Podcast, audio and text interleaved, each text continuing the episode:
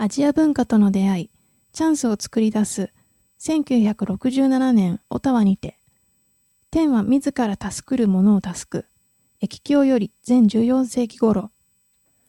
カナダ通産省に入った時、まさか自分が中国と日本の二つの文化にどっぷり浸ることになるとは思ってもいなかった。私の語学への冒険心は、かつて奇妙で縁遠いものに感じていた言葉の習得に挑戦させる結果をもたらした。この二つの言葉を本当に流暢に話せるようになるには、情熱と集中力と優れた学習方法が必要だった。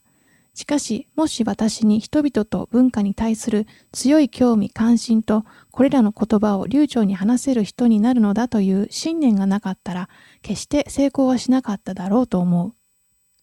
1967年、私はカナダの首都オタワで通産省商務官となり、初めてフルタイムの仕事に就いた。若く熱心な我々通産省商務官見習いたちの大半は、興味深い外国にあるポストについて自分たちの国に奉仕しようという夢を抱いていた。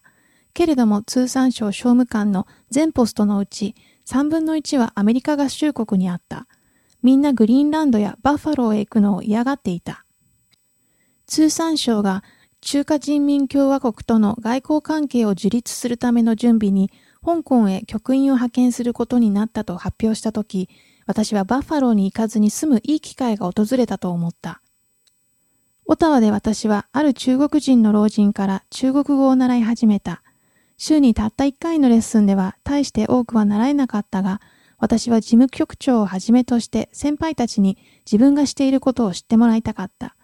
機会が訪れた時、すでに中国語を習い始めた学習者を選ばない方はないだろう。私にとって香港が第一に望んだポストではなかった。実際にはリオデジャネイロやローマやマドリードに行く方に興味を惹かれた。それでも香港には何かエキゾチックなものを感じた。最終的に自分が香港に任命された時はとても嬉しかった。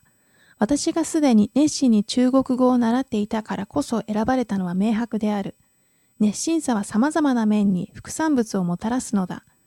なぜ香港を選んだかといえば、当時中国は文化大革命の真っ只中で、台湾は将来のカナダ代表の中華人民共和国との関係を考えると、政治的に受け入れがたかったからだ。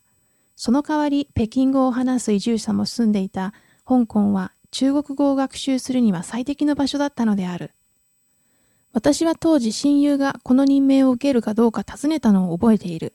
もし中国語をマスターできなかったら、と彼は言った。しかしフランス語をマスターする経験をしていたから中国語だってマスターできると私は確信していた。リングイストが何カ国語もマスターできる主な理由はだんだん自信がついてくるからである。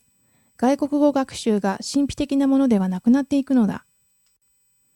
オタワの親切な中国語の先生は私に、香港の魅力的な女の子に引っかからないよう気をつけろと言ったが、そんな中国語を気にしなかった。